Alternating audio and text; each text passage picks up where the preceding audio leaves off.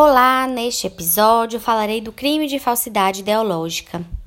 O crime de falsidade ideológica foi instituído no artigo 299 do Código Penal e refere-se à omissão e alteração de documentos públicos e privados com o intuito de obter qualquer tipo de vantagem.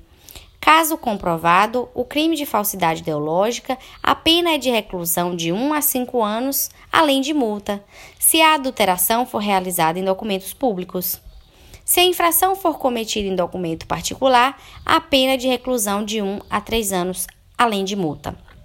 Para que o delito se configure, é necessário que a alteração ocorra em documento público ou documento particular verdadeiro. Ademais, a pena prevista é de até cinco anos de reclusão e multa em caso de falsidade ocorrer em documento público e de três anos nos documentos particulares. É importante destacar ainda que o crime de falsidade ideológica não se confunde com os delitos de falsa identidade ou de falsificação e uso de documento falso, previstos no capítulo 3 do Código Penal.